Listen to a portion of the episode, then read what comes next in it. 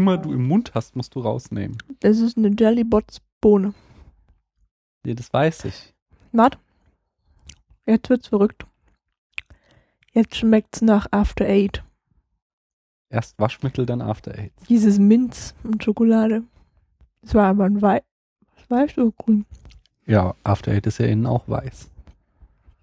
Ich kaue mal. Ich muss eh hier gerade noch. Soll ich dich mal begrüßen erstmal? Nö. Guten Morgen, Paula. Guten Morgen, Daniel. Heute ist alles anders. Heute ist es nämlich morgens. Genau, wir sind gar nicht zur später Stunde unterwegs. Ah. Und heute äh, machen wir auch eine andere Form von Podcast. Genau, es ist gar nicht der Spätfilm, wie ihr ihn kennt, Mhm. denn es ist nur ein, eine kurze Ausgabe des Spätfilms ohne detaillierte Angaben zum Film. Ähm, und zwar der Grund dafür liegt darin, dass eigentlich ja wir schon angekündigt hatten, dass der SF21 äh, zum Thema äh, Sathura mit Special Guest stattfinden soll. Aber der Special Guest, äh, der lässt sich entschuldigen, weil er zurzeit keine Zeit hat. Und daher haben wir einfach mal eine Episode dazwischen geschoben, beziehungsweise wollten das eigentlich schon vor Wochen einfach mal so schnell machen und dann, ihr wisst ja, wie das ist, kam wieder ein oder anderes dazwischen und inzwischen ist die zwischengeschobene äh, Episode auch schon wieder verschoben worden, so dass wir jetzt sie hierher schieben. Äh, aber wir machen heute, hast du schon gesagt, Spätfilm Telegram, Denn äh, der, diesen Begriff habe ich noch nicht genannt. Kurzversion zum äh, Film X-Men Days of Future Past oder in Deutsch Zukunft ist Vergangenheit. Ja, geil, ne? Was aber überhaupt nicht zu dem Film passt, denn die Zukunft ist nirgends Vergangenheit. Doch, in der Vergangenheit wird die Zukunft geändert. Ja, ja, aber aber wie so dann, häufig. dann ist aber die Zukunft nicht Vergangenheit, sondern nie passiert. Ähm, ja, gut. Das stimmt. Aber man sagt ja, das ist Vergangenheit, als wäre es schon vorbei und nicht mehr gültig. Jetzt muss ja eher die Tage der zukünftigen Vergangenheit wären ja die richtige. Ja, aber es ist ein gewesen. Filmtitel und ähm, setzt auf markige Begriffe.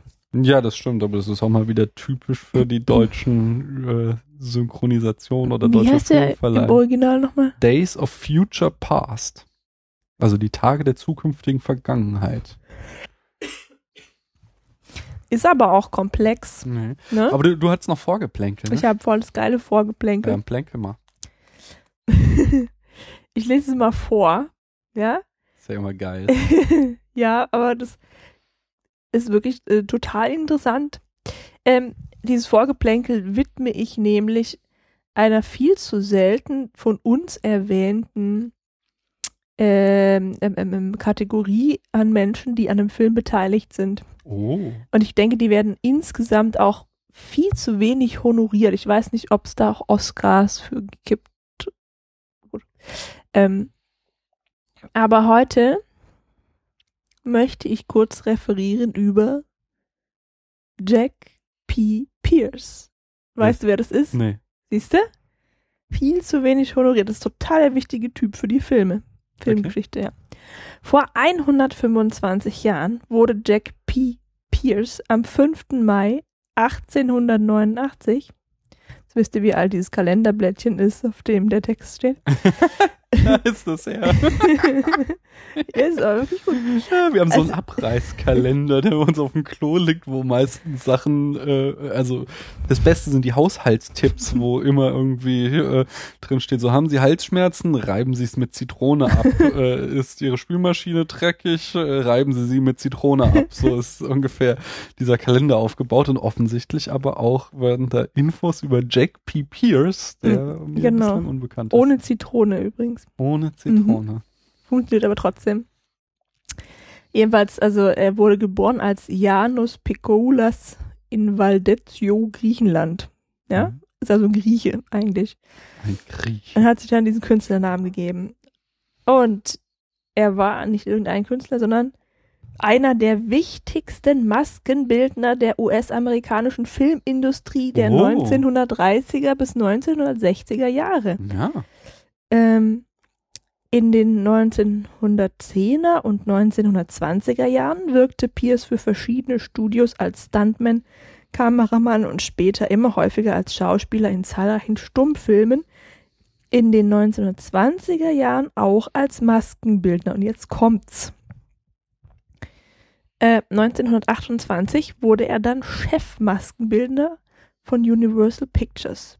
Berühmt wurde er als Schöpfer der klassischen Horrorfilmfiguren. Er entwickelte unter anderem die Masken für Frankensteins Monster, Cool. die Mumie Mhm. und, jetzt halte ich fest, oder haltet euch fest, das Phantom der Oper. Diese berühmte Was Maske. Das Gesicht. Ja, geil. Am, Jack P. Pierce. ja, am 19. Juli 1968 starb Pierce in Hollywood im Alter von 79 Jahren. Hm. Insgesamt hatte Pierce als Maskenbildner bis weit über äh, bei weit über 100 Filmen mitgewirkt. Ja, und da gibt's noch eine Doku. Jack Pierce, The Man Behind the Monsters von 2002. Könnte man sich ja auch mal anschauen. Ja, cool. Also ich, ne, das finde ich schon bahnbrechend, was der Mann da äh, dann gemacht hat, ja. Und ähm, es passt auch gut zu dem Film, den wir heute besprechen, weil ich glaube, dass trotz Computertechnik und Animation die Maskenbildner äh, auch viel zu tun hatten bei X-Men. Ja, auf jeden Fall. Ich meine, allein Mhm. dieses Bodypainting von äh, Jennifer Lawrence alias Mystique Ja, alias Raven, das dürfte schon extrem aufwendig gewesen sein. Mhm. Vor allem, äh, ich habe ja damals, du auch, wir haben zusammen äh, damals diese kompletten Anhänge von Herr der Ringe ja geguckt bei der Mhm. Special Extended Edition. Sind irgendwie was, neun Stunden Making of oder so war. Nee, Quatsch, nein, das war. Dann anderthalb mal drei Stunden, oder? Zusatzmaterial. Nee, es war, also, Oder war das mehr als der Film? es war mehr als der Film. Es waren, glaube ich, ich weiß es nicht. Es ist, es ist unglaublich viel. Es war, wir haben irgendwie tagelang uns diese Making-of angeguckt und da war doch auch drinne, wie lang die immer nur für so blöde Sachen wie die Füße und die Ohren in der Maske sitzen mussten. Die Hobbits. Ja, ja, also Mhm. zum Beispiel die Hobbits, Und aber auch die anderen so, die, dass die halt irgendwie da zwei Stunden sitzen müssen, um sich so Ohren anzukleben. Dann ist der, der Drehtag schon fast wieder um. Nee, So, die ja. stehen halt um 5 Uhr auf. So, aber jetzt Mhm. stell dir vor, du bist halt äh, Jennifer Lawrence und musst halt komplett gestaltet werden, so. Dann sitzt du richtig lang in der Maske. Ja, da weiß ich halt nicht, wie viel dann nachher einfach drauf projiziert wurde, ne? Also ich habe ja wenig Ahnung von dieser ganzen Geschichte. Das habe ich halt jetzt nicht recherchiert, weil Mhm. es ja heute Telegramm, aber äh, ich kann mir vorstellen, dass das schon so ein, äh, so ein, so ein Morph-Suit war, also so ein, oder so ein Overall, auf dem das drauf war Mhm. und dass sie dann halt äh, das Gesicht geschminkt war, das glaube ich. ja, das Gesicht, ja. Mhm. Das, also ich denke nicht, dass das irgendwie so, dass sie das Computer animieren, weil sie, wenn, dann müsste sie eh irgend, irgendwas muss sie ja getragen haben, wo drauf du es animierst, weil wenn sie Mhm. normale Kleidung trägt, das wäre zu kompliziert, glaube ich.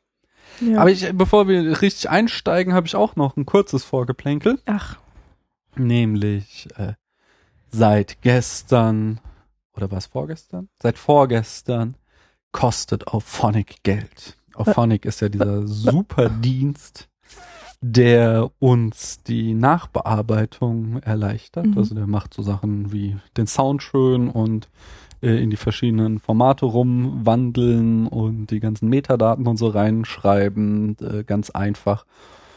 Und das wir, war bisher kostenfrei. das war bisher komplett kostenlos und das ist auch total verständlich und total nachvollziehbar, dass die da sagen, das können wir nicht bis in alle Ewigkeit umsonst anbieten, Mhm. denn allein was die für Serverkosten haben werden, das dürfte schon happig sein und da die den Dienst ja auch immer weiterentwickeln wollen, da ja auch Menschen äh, irgendwie Buddha aufs Brot bekommen. Mhm. Ja, aber es wird für uns relativ günstig laufen, denn sie machen so, dass du zwei Stunden im Monat gratis kriegst. Und wir veröffentlichen etwa zwei Episoden im Monat. Wenn es Die. gut läuft. Nee, das ist so der Schnitt, das habe ich nochmal nachgeguckt. Ja? Im, Ich äh, dachte, zur Zeit sind wir so wahnsinnig ja, hinterher. zurzeit sind wir wenig, aber so der Podlove Publisher, der gibt so eine, ähm, da gibt so eine Statistik, in welchem Rhythmus du veröffentlichst und wir sind so ungefähr 15 Tage, äh, so kommen zwei Episoden raus. Und da die so zwischen einer, anderthalb, ganz selten mal bis zu zwei Stunden Mhm. lang sind, werden wir da so ein bisschen was draufzahlen müssen. Also das ist relativ günstig. Du kannst dir so Credits kaufen dann da irgendwie für fünf oder neun Euro kaufst du dir dann irgendwie für ein paar Stunden was. Und dann ist das relativ äh, günstig. Aber natürlich freuen wir uns dann umso mehr, wenn wir geflattert werden. Wie von Jacker, der uns nicht nur geflattert hat, sondern auch in den Kommentaren über den Klee gelobt lobt hat, Oh äh, dass äh, uns ganz peinlich zumute war, äh, zu viel der Ehre. Verlegen waren wir. was verlegen, nicht genau, Verlegen. nicht peinlich. Mhm. Äh, bis auf eine Tatsache, Ja. er sagt, es wäre total verrückt, in einem Film 100 Punkte zu geben, also eine Skala von 100 Punkten zu haben und da das ja auf deinen Mist gewachsen ist, Was, Paula, echt? Nee. Natürlich, weil du dich immer beschwert hast, also fünf Punkte oder zehn Punkte, das ist viel zu wenig. Echt? Da haben wir dann 100 Punkte. Warum braucht es eine Bewertungsskala von 100 Punkten? Ja, weil man, also ich finde 100 Punkte sind zwar auch irgendwie wenig überschaubar, aber gerade bei Film muss man im Vergleich immer so unglaublich differenzieren, ja, weil ein Film so eine große Sache ist und es so viele verschiedene Kategorien gibt innerhalb ein, eines Films, die zu bewerten wären. Ähm, ich habe ja schon meine fünf, ja, das ist ja noch relativ wenig, aber ähm, Ich will ja auch nicht, dass am Ende sowas rauskommt wie Ritter der Kokosnuss. Ja. ja, also ich finde, man muss da immer schon ziemlich viel abwägen und so, ne? Das merkt man ja nicht, aber es ist ja äh, total viel Arbeit, die dahinter steckt, hinter der Punktevergabe, die wir hier immer bringen. ähm, sehr ausgeklügelt und das, da würden zehn Punkte würden einfach nicht reichen, weil du kannst, wenn du halt nur zehn Punkte hast, dann wären, also zum Beispiel Filme, die ich gut finde, die rangieren meistens so zwischen 70 und 90 Punkten oder 95 Punkten oder sowas, Mhm. ja. Und diese ganzen Filme hätten dann alle sieben, acht oder neun Punkte. Also das heißt, sie wären alle viel enger beieinander und würden dadurch gleichwertiger wirken, als sie es meiner Meinung nach tatsächlich sind. Hm. Finde ich verdammt gutes Argument. Ja, ja ne?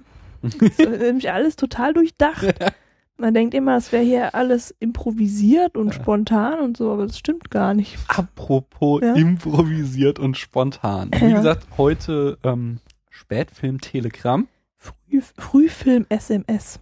Und der Unterschied ist dann, dass wir weniger vorbereitet sind, sondern mehr spontan. Das heißt, wir werden weniger Fakten, aber mehr Meinung präsentieren.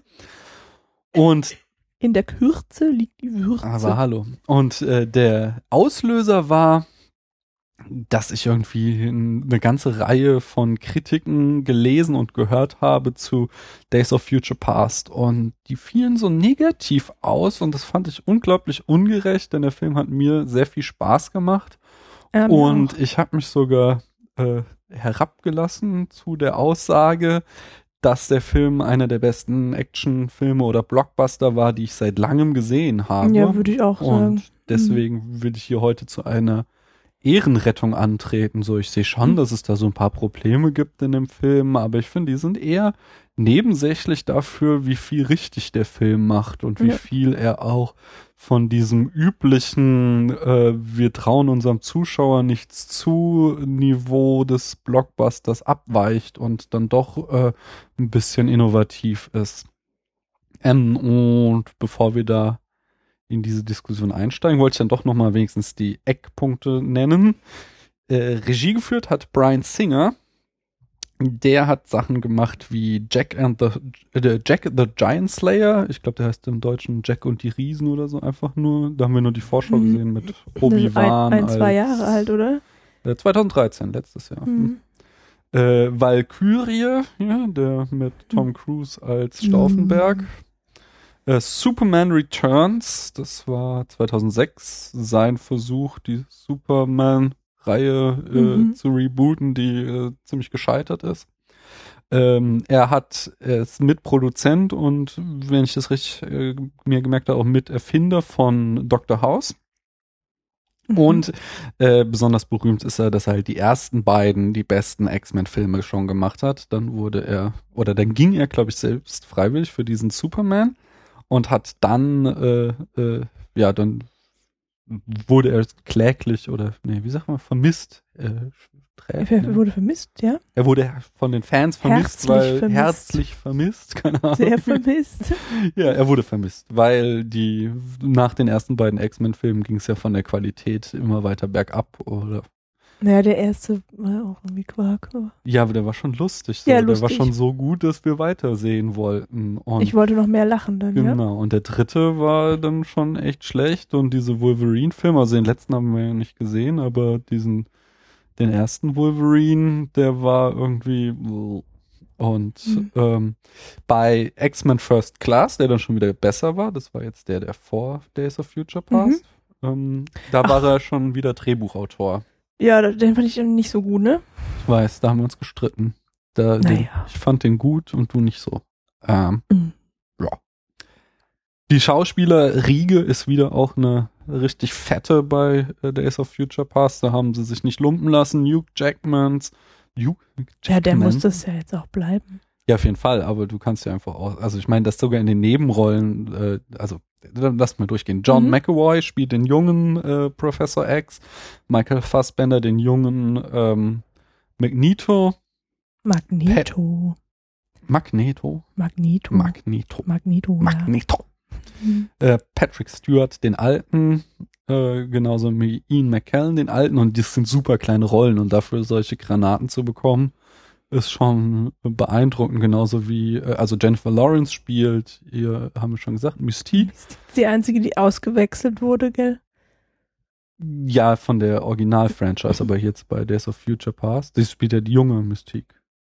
Der, sie hat schon äh, bei First Class, Ja, Haben- gut, aber mit schon Mystique Mystique gespielt. kann ja nicht wirklich altern. ja, ja, genau. Die, die Schauspielerin wurde von den ersten drei Filmen gewechselt jetzt ja zu dem ich. Reboot oder wie man es nennen soll.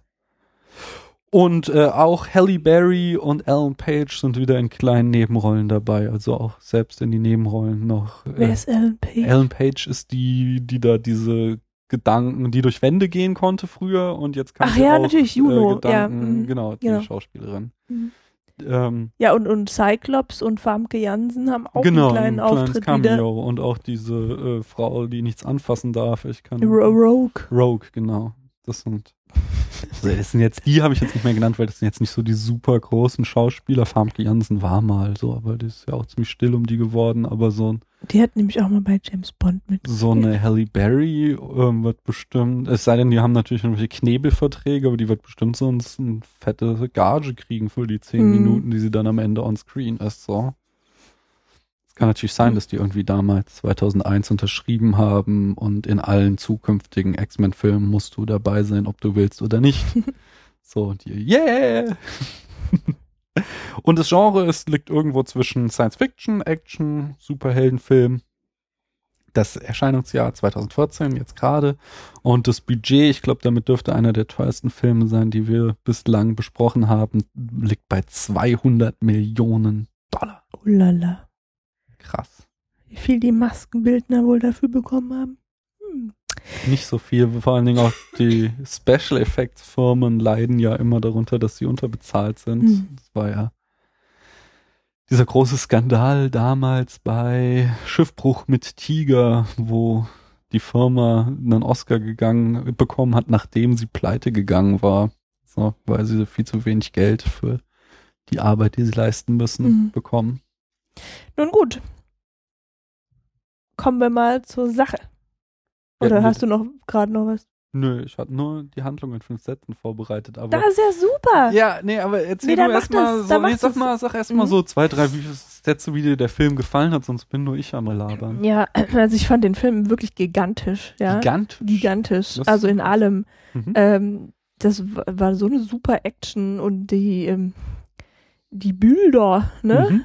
Also das war natürlich schon echt krass, was die da alles dargestellt haben. Also, ich weiß gar nicht mehr, wie die hießen, diese, diese komischen Roboter, die die Mutanten gefunden und äh, finden und zerstören sollten. Ah, ja, nicht? Warte wie die mal. da immer rumflogen und die Planeten und die Gezeiten und alles. Das war also wirklich der Wahnsinn, ja. Und ähm, dies, diese, diese ganze Story, die, die lief rasant ab, Ja, also es war irgendwie total kurzweilig einfach und trotzdem auch so hintergründig, weil man äh, diese, diese Charaktere einfach kennengelernt hat, viel besser. Also Xavier ist früher ein ganz anderer Mensch gewesen, als, als er im Alter ist, ja. Also dieser, dieser Werdegang, der dahinter Mhm. steckt, so diesem, diesem ausgeglichenen und immer Ja, okay, aber das ist Menschen. ja jetzt ja auch erst in diesem Teil ausgeglichen. So in den in der alten Trilogie, da war er ja immer der auch noch der super ähm, Xavier? Radikalinski Xavier, ja.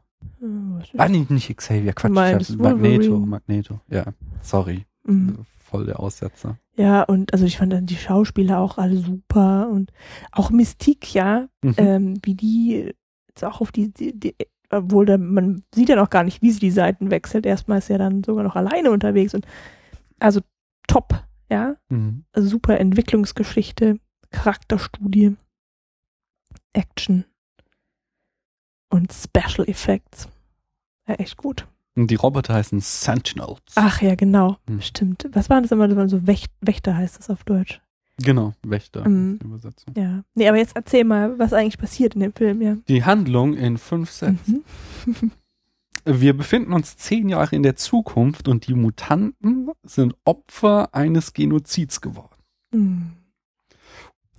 Genau. Ich zähle. Ja. Äh, Wolverine, du musst schon laut zählen, weil die Eins. Zuhörer Ja, ich können deine. Finger nicht Ja. sehen. Ja, aber für dich ja zählen nur- ist albern. Äh, Wolverine wird in die 70er geschickt und soll verhindern, dass Mystique ein Attentat verübt, das dazu führen wird, dass die Menschen die Sentinels bauen, die die Mutanten dann vernichten werden. Also das ist äh, der zweite Satz. Jetzt kommt drittens. Mhm. Mhm. Um Mystique zum Guten zu bekehren, befreien die X-Men Magneto, weil der den größten Einfluss auf Mystique hat. Ah. Viertens. Ähm, es gelingt, das Attentat zu verhindern, aber Magneto, Magneto betrügt Professor X mal wieder und wendet sich erst gegen Mystique und dann gegen die Menschheit. Oh mein Gott. Ja. Fünftens. Äh, Im großen Finale gelingt es den X-Men zu verhindern, dass Magneto den Präsidenten umbringt. Außerdem bekommt die Menschheit dank Magneto demonstriert, dass die Sentinel auch für die Menschen gefährlich sind. Jawohl. Aber hören Sie mal. Das hast du jetzt auch nicht frei vorgetragen. Nee, ich hab's mal aufgeschrieben. Ja, siehst du? Hast du nicht.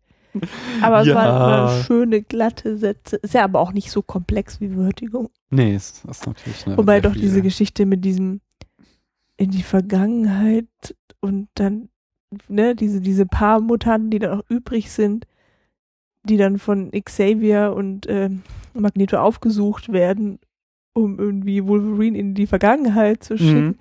Das, die retten sich ja dadurch vor den Sentinels, dass sie immer gucken, wo die kommen und dann gerade nochmal zurückspringen in die Vergangenheit oder irgendwie so.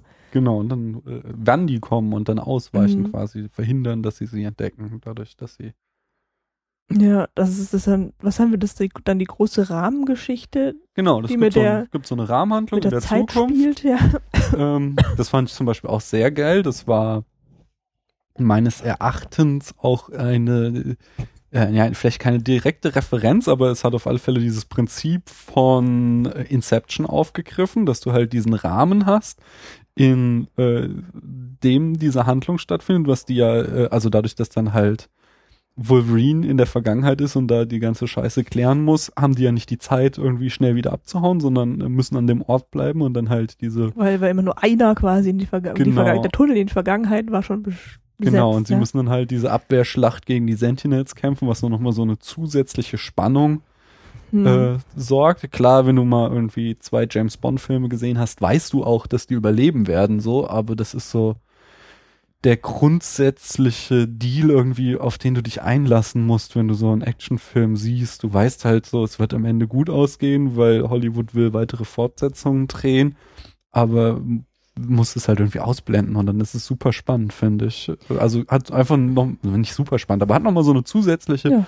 für so eine zusätzliche Spannung gesorgt, dass es halt in diesem Rahmen auch nochmal so einen Zeitdruck äh, Phänomen gab, dass sie halt einfach nicht äh, da Wolverine jahrelang irgendwie agieren konnte, sondern dass er halt einfach gestresst war, Hm. weil da Und Gleichzeitig sollte er noch irgendwie ruhig bleiben, weil sonst hätte ähm, die Verbindung nicht irgendwie nicht standhalten können Genau, oder es hätte ihn einmal- auch irgendwie zerstört oder so, Genau, einmal als er diesen, aufregt. als er diesen äh, Offizier sieht, der ihm dann später sein äh, äh, Adamant, was ist das, oder? Nee. Ähm, ja. Seine Metallknochen einpflanzt. Ähm, Adamantium, glaube ich, oder irgend sowas. so einen schicken Ach, Namen, ja. Keine Ahnung.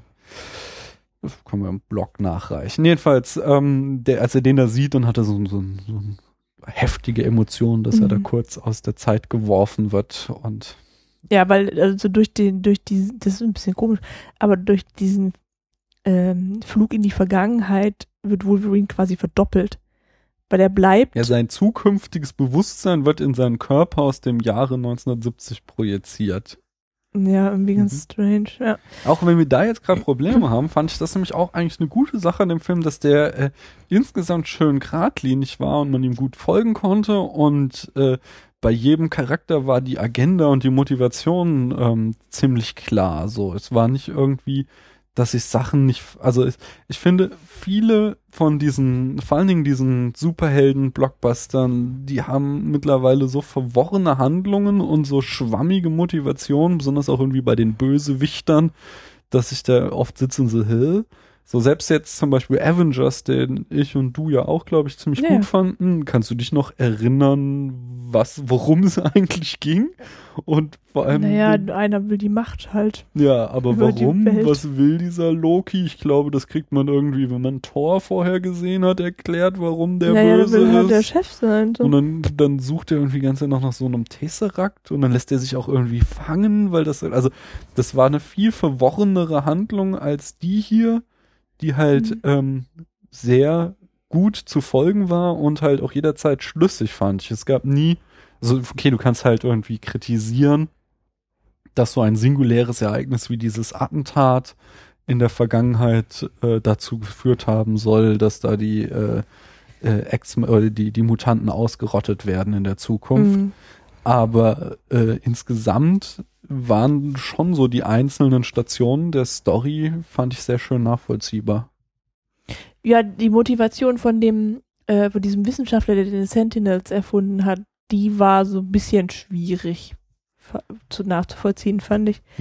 Ja, der Mhm. hat, also, aber ich meine, das ist ja irgendwie passte das schon, weil das wieder so ein Sicherheitsdenken war, wie es ja bei konservativen, irgendwie äh, reaktionären Staatsgläubigen Mhm. oft der Fall ist. Also ich meine, das ist ja der Grund auch, warum große Sicherheitsapparate aufgebaut werden, warum die äh, im Kalten Krieg da ein Atombombenarsenal Ja, geschaffen aber dass wird, man nur halt für die Gefahr, dass wir uns für eine äh, eine zukünftige Gefahr rüsten müssen. So war das ja auch sein Argumentation. Ja, aber der meinte ja, dass also die Mutanten, wenn man die als eigene Spezies äh, ansieht, dass die halt alle gefährlich seien Mhm. halt, ja. Und dafür gab es halt einfach keinen Grund. Das fand ich übrigens auch super, der äh, gespielt wurde, der von Peter Dinklage, äh, den man aus Game of Thrones kennt. Äh, und ich fand es spitze, dass der nicht als Kleinwüchsiger besetzt war, sondern einfach nur als guter Schauspieler. Es wurde überhaupt nicht in dem Film thematisiert, dass der ein Kleinwüchsiger ist, sondern es war einfach nur, es ging nur um seinen Charakter. Und das würde mal sagen, es war ein Novum. Einfach, dass der, ich glaube, dass der sich einfach durch Game of Thrones äh, so hervorgespielt hat, weil der da einfach eine grandiose Leistung abliefert, Mhm. dass er halt jetzt einfach gecastet wird aufgrund seines Schauspiels und nicht mehr aufgrund seiner Körpergröße. Und das finde ich sehr geil. Hm. No. Jo. Genau. Ich habe noch einen Punkt. Nee, noch zwei Punkte. Einen kurzen nur. Ich mag auch sehr gerne an den X-Men, den neuen Film, dieses Forrest Gump-Prinzip, so, dass sie ja irgendwie durch die Zeit reisen. Der erste Film war in den 60ern und jetzt der zweite spielte in den 70ern und der nächste haben sie sogar schon angekündigt, äh, wird in den 80ern spielen. Mhm. Und dass sie mit Ausnahme, also das haben sie jetzt im, nämlich in, äh, wie war das? First Class, genau, noch besser durchgezogen als diesmal. So die Sentinels, die sind schon ziemlich rausgefallen, aber sonst hatten sie es, fand ich, ziemlich cool gemacht, dass sie keine ähm, äh, so unangebrachte Technik hatten äh, Mhm. für die Zeit. So in den Im ersten Teil, so äh, First Class, war das noch sehr viel massiver. Da war wirklich alles nur 60, also hatten sie den 60er-Jahre-Look einfach extrem gut gemacht. Auch auf dieser technischen Ebene, was ja einfach schwer ist für so einen Actionfilm. Und das hatten sie diesmal auch wieder gut gemacht. Ähm, außer halt diese Sentinels, die waren natürlich äh, viel zu bombastisch für die 70er Jahre, wenn du bedenkst, dass wir heute Roboter haben, die irgendwie vielleicht den Staub wegsaugen können. Aber Die sehen auch gar nicht aus wie Roboter. Die haben gar keine Antennen. Ja, aber hast du mal äh, irgendwie Roboter-Fußball geguckt? Ja. Die stolpern da langsam übers Feld und fliegen nicht und können Mutanten töten. So, das war jetzt so ein. ja, ist halt auch Science Fiction. Aber wenn du halt irgendwie, ich habe nur, ich habe den Film nicht gesehen, sondern nur irgendwie äh, ähm, den Trailer oder so von äh, Captain America. Ich weiß nicht mal vom ersten oder zweiten. Und der spielt irgendwie so in den 40ern.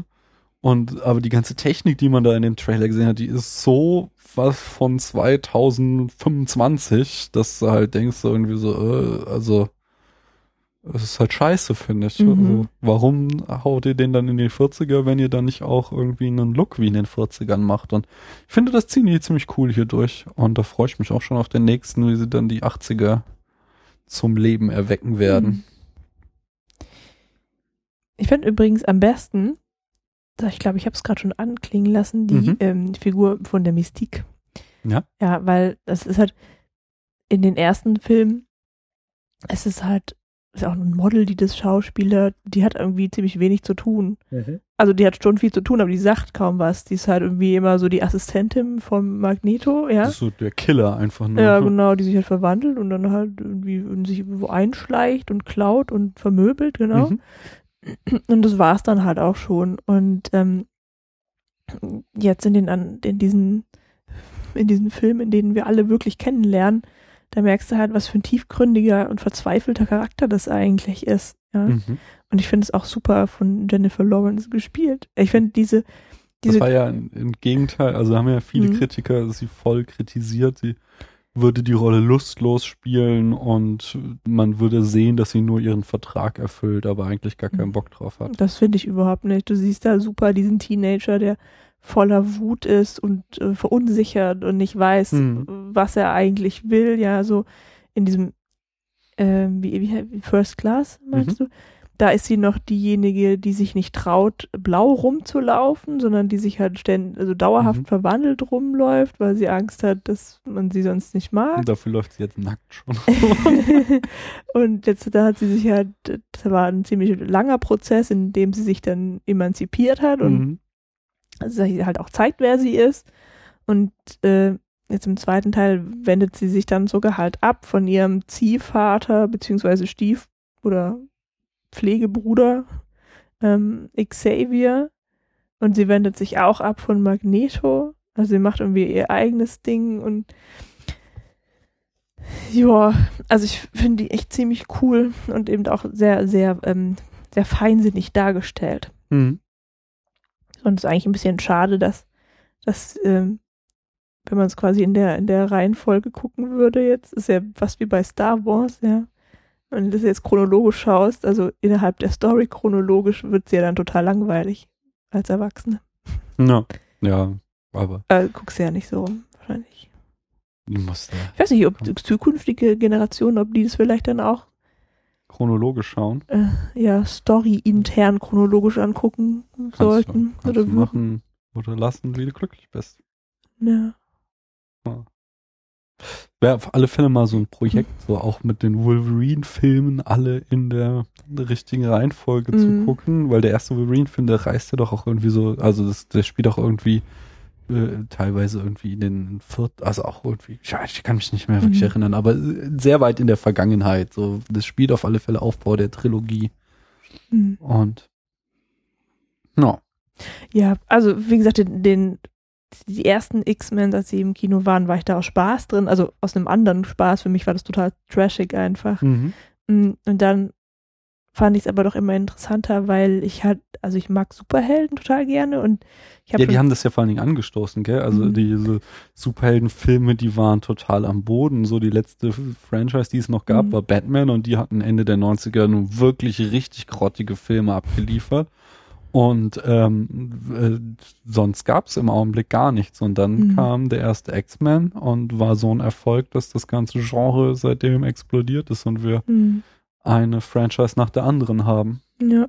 Also ich finde, ich habe da viel drüber nachgedacht und ähm, ich finde halt, dass die X-Men insgesamt, oder da finden sich die, das ist eigentlich auch witzig, dass sie da nicht Superhelden sind, sondern Mutanten, also ja Mhm. irgendwie auch so ein bisschen so einen Nachteil halt da haben Ja. quasi. Ähm, da, die haben einfach die coolsten Fähigkeiten. Also ich mag halt alle Superhelden, die so ein bisschen selbstironisch sind. Also Mhm. ich mag Iron Man und, und Spider-Man halt am liebsten so. Ähm, Wer ist der Äh, Lieblings-X-Men? mein Lieblings-X-Men ist, ah, da hatte ich mich immer wieder re revidiert selber. Äh, die, die Telepathie finde ich am coolsten eigentlich. Also von der Fähigkeit jetzt. dein Liebling- Telekinese, hier, die Famke Jansen, ich weiß nicht, wie die da heißt. Äh, mh, ja. Das fände ich geil. Und dann die, die kommt jetzt hier in diesem äh, Days of Future Past Mhm. vor. Da allerdings nur in so einer Nebenrolle. Das ist so eine, die wirft Teleporter-Tore Mhm. auf. Das finde ich auch ziemlich cool. Ja. Weil sie dann sich nicht nur selber teleportieren kann, sondern auch andere. Mhm. Das Ja, ich find finde. Professor X ziemlich geil, halt dieses äh, einfach Gedanken lesen können und auch telepathisch kommunizieren zu Ja, können. das ist, das find ich macht dich cool. unheimlich mächtig, aber es ist halt irgendwie trotzdem.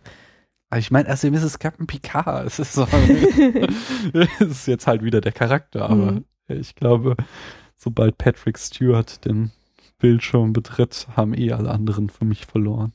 Ja, aber der Junge macht seine Sache total geil. Ja, Wie der da irgendwie abgestürzt ist und da irgendwie Mhm. so ein. Da So- komme das ist jetzt auch mein letzter Punkt, äh, wo ich auch vorhin schon sagte, dass äh, der Film uns als Zuschauer ernster nimmt, nämlich äh, da drin steckt ein klassischer Monomythos, wie ihn ja die äh, dein Lieblingspodcast oft thematisieren. Der. Troja Alert. Troja Alert, genau, und ihr Zweitpodcast, der Spoiler Alert, die reden ziemlich oft über die Heldenreise, ist das der Monomythos. Und der steckt hier drin, aber ähm, sie haben die Rollen aufgeteilt. Das ist super spannend. Ähm, also es gibt verschiedene Theorien, wie so ein äh, Monomythos aufgebaut ist, aber es gibt immer feste Stationen, die ein Held äh, in, bei so einer Heldenreise durchläuft. Und der Clou bei diesem Film ist, dass äh, am Anfang Wolverine unser Held ist. Äh, er ist der Protagonist und er gibt dann die Rolle ab und wird zur Reflection und dann wird der Professor, der junge Professor X zum Protagonisten und am Ende äh, wird wieder Wolverine der Protagonist und Professor X wird wieder die Reflection Mhm. und das ist schon eine trickige Angelegenheit, die natürlich die natürlich so auf diese Crew-Charakter der X-Men auch zurückzuführen ist, die aber halt ähm, so selten irgendwie in so einem Blockbuster äh, vorkommt. Und zwar habe ich mal die äh, acht Stationen, wie gesagt, es gibt verschiedene äh, Theorien, wie so eine Heldenreise aufgebaut ist. Ich habe jetzt einfach mal eine rausgenommen. Äh, die fängt an mit dem Call to Adventure. Das ist hier, Wolverine äh, wird in die Vergangenheit geschickt. Dann kommt äh, die Refusal, also der Held äh, will sein Schicksal nicht annehmen. Das äh, übernimmt dann schon Professor X, der Mhm. Junge, der so Mhm. Depri ist, wie du sagtest, und ein Säufer geworden ist. Und Ja, nicht alles ist aber der ist abhängig hat. von diesem Med Medikament, was seine Fähigkeit unterdrückt, aber gleichzeitig seinen Rückenmark so stimuliert, dass er wieder laufen kann. Genau. Mhm. Und dann die nächsten Schritte sind dann, dass er eine Supernatural Aid kriegt, also eine irgendeinen übermächtigen, äh, äh, mächtigen, einen, einen, einen magischen Gegenstand, der ihm helfen kann. Das ist dann quasi seine äh, Telepathie, die er Mhm. zurückkriegt, als er auf das ähm, auf das Medikament verzichtet. Darin Mhm. besteht dann auch so äh, zugleich die Initiation oder die Initiation äh, des Helden. Das ist auch irgendein Akt der Initiation. Ähm, Das war die Befreiung Magnetos. nee, oder? das ist schon der nächste Punkt. Und Oh, äh, Entschuldigung. äh, und er bekommt einen Mentor. Und das ist auch total lustig, weil der Mentor ist jetzt Wolverine. Mhm. Und das dreht halt so die Rolle um von äh, X-Men 1 und 2, wo Mhm. halt äh, Wolverine immer der Hauptprotagonist war und äh, Professor X halt sein Mentor war. Und Es wird ja aber auch thematisiert, also Mhm. äh, mehrmals sogar und Wolverine sagt es einmal quasi wörtlich, ja. Mhm. So, ich habe, ähm, ich war mal genauso wie, wie du und Mhm. ich hatte jemanden, der mir gezeigt hat, was richtig ist und ja, das war es nämlich du. Mhm. Dann kommt der Aufbruch, das ist die Befreiung Magnetos. Mhm. Äh, die Prüfung, das ist das Attentat von Raven, also das ist äh, etwas geht schief halt. Die, Also Die- Mystique heißt da Raven noch. Genau, Mhm. Raven. Äh, Mystiques äh, bürgerlicher Name ist Raven, was auch merkwürdig ist, aber egal. Äh, also, aber also die Prüfung besteht darin, dass ja dann Magneto ihn betrügt, äh, Professor X, ähm, und äh, äh, beziehungsweise äh, nee, Quatsch, die Prüfung ist so ein kleines Zwischenabenteuer. Das ist nämlich dann die äh, der Antat Ravens und dann kommen die Probleme. Das ist Magnetos Betrug und äh, am Ende kommt das große Finale, in dem der Held triumphiert. Mhm. Aber die Heldenreise ist erst abgeschlossen, dadurch, dass dann der Held in seine normale Welt, in seinen Alltag wieder zurückkehrt. Und das wird dann wieder nämlich auf Wolverine übertragen. Er ist es am Ende wieder, der zurückkehrt und dann Mhm. wieder in die Akademie von Professor die- X kommt. Und da sieht er, dass alles ganz friedlich ist. Ja, und das finde ich Alle- ziemlich cool. leben. Und genauso wie sie es hier halt mit äh, Protagonist und Reflection diese Rollenverteilung wechselnd machen, machen sie es auch mit den Antagonisten halt. Du hast zuerst halt hier Peter Dinklage als den äh, Erschaffer der Sentinels, der der Antagonist ist und dann mit dem Moment, wo äh, Magneto äh, halt äh, Professor X betrügt, wird er halt zum Antagonisten und äh, Dinklage wird auf einmal zu so einem kleinen Würstchen, was irgendwie überhaupt nicht mehr ernst zu Mhm. nehmen ist. Und sie alle äh, Aufmerksamkeit richtet sich darauf, auf Magneto zu besiegen. Der ist und irgendwie Tesk oder so, ne? Nee, ich habe den Namen vergessen, Tesco. deswegen nenne ich den ganze Zeit den Schauspieler. Hm. Und am, äh, ja, am Ende wird dann ja aber auch Magneto quasi nicht als der totale Böse dargestellt, sondern er hat ja einfach eine äh, klare Motivation und wird ja deswegen am Ende auch quasi freigelassen. Und äh, Ja, also alles in allem war das ein sehr lohnendes äh, Kinoabenteuer für uns. auf jeden Fall. Ich weiß gar nicht, ob der noch läuft. Ich glaube schon, der ist ziemlich erfolgreich auch wieder. Ich Ja. glaube, den kann man noch jetzt im Kino anziehen. Jetzt wir haben wir aber im gespoilert. Juni 2014. Natürlich, wir spoilern immer. Ja, aber das heißt Übrigens, Spoiler Alert. Wenn ihr den Film sehen wollt, hört euch diese Folge nicht an. Tja, das Ja. ist dumm gelaufen. Aber der Film ist trotzdem gut, auch wenn man schon weiß, wie es ausgeht. Dann lass uns hier abschließend ihm doch noch benoten. oh ja. Paula auf Genau. der berühmten Skala von 1 bis 100 Punkte. Also, genau. Ähm, das Vergnügen, diesen Film zu schauen, ist wirklich unermesslich groß. Unermesslich. Die Bilder sind der Wahnsinn. Aber genau, und also ich ich werde ihn auch noch, also ich kann ihn auch öfter anschauen, genau, aber ich weiß nicht, ob der in 30 Jahren noch geil Mhm. ist. Ja, das, so, die Dialoge sind halt auch schlapp. Mhm. so, ne? Also, ähm, Ja, aber das ist, muss ja auch irgendwie sehen, was er will, so, weißt Ja. du, er will halt irgendwie kein Tieftrabender, sondern er will ja Popcorn-Kino Ja, aber sein. wenn ich jetzt halt, also das ist mir schon wichtig in unserer ganzen Mhm. Punktevergabe, so ist der Film wertvoll. Ja, und ein Mhm. Film ist halt vor allem dann wertvoll, wenn er immer Gültigkeit besitzt oder sein Inhalt. Mhm. Immer, wenn es dem Zuschauer immer zu jedem, in jedem Jahrzehnt irgendwas gibt. So. Ja, und das kann ich nicht beurteilen. Ich befürchte sogar, dass es halt eher äh, uninteressant sein wird. Ähm, hm, das macht das Ganze schwierig, weil er halt in drei Kategorien echt der Knaller ist, aber in zwei wichtigen nicht so doll. Was mache ich denn da? Was mache ich denn da? Was mache ich denn da? Was mache ich? 79. Oh, das ist aber dann doch wieder. Ja. Ich muss gerade mal gucken. Ja, weil ich den halt, wie gesagt, ich finde den halt jetzt total gut, aber Mhm. wenn ich den jetzt noch zwei, dreimal gucke, dann. Ach so, nee, ich meinte 79 ist dann doch hoch, so, weil ich Ach glaube, so. so viel Mhm. kriegt er von mir nicht. Mhm. Ich muss es wieder vergleichen und zwar habe ich damals als kleiner Fanboy Star Trek eigentlich zu viele Punkte gegeben. Ah, Das ist ähnlich, ne? Genau, weil hast du Sta- denn? also weil Star Trek hat mich ja das haben wir damals auch so ein Special gemacht, dass Mhm. ich nur Referenzen an das alte Star Trek Universum erzählt habe, sonst gar nichts. Aber, und das fand ich halt ziemlich cool an diesem Star Trek, aber von der Story war der halt wesentlich schlechter Mhm. und alles viel, äh, viel größere äh, Plotholes als hier, dieser Film. Und dem habe ich 78 Punkte gegeben, deswegen kriegt dann Mhm. Days of Future Past 79 Ach, von das ist ja genauso wie ich. Genau. Aber ich dachte nämlich auch gerade, ähm, der, also ich weiß, Star, Star Trek war für uns auch so ein Knaller, aber der ist jetzt auch noch ein bisschen besser. Ja. Ich hätte auch mehr als einen Punkt Also ich glaube, auch wenn ich Star Trek nochmal sehen würde, würde er nicht mehr so viele Punkte von mir kriegen. Ja. Es war mehr so ein aus dem Kino kommen und geflasht die weil die mehr- Enterprise ist halt die Enterprise und es ist halt äh, Cock und Spock. Ja, aber sollte der Film dann, sollte dieser Film dann die, die X-Men, sollten die dann nicht doch ein bisschen, also noch mehr Anfang der 80er kriegen, so?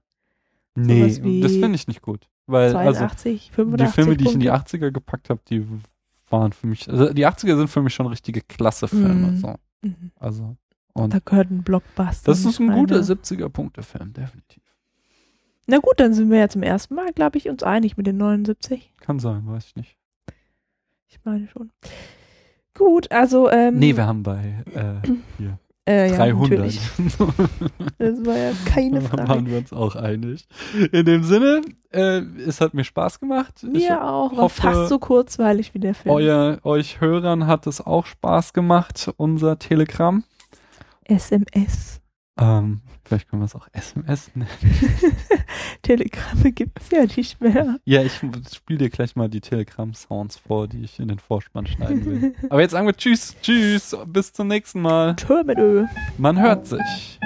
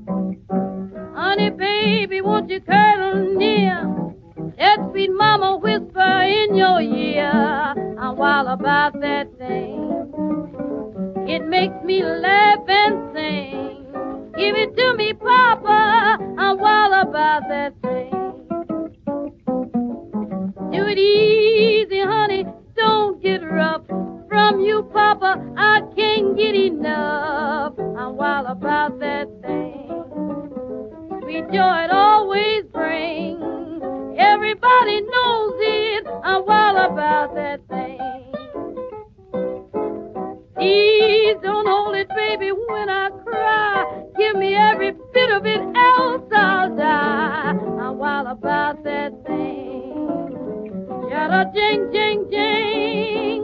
All the time I'm crying. I'm wild about that thing. What's the matter, Papa? Please don't stall. Don't you know I love it and I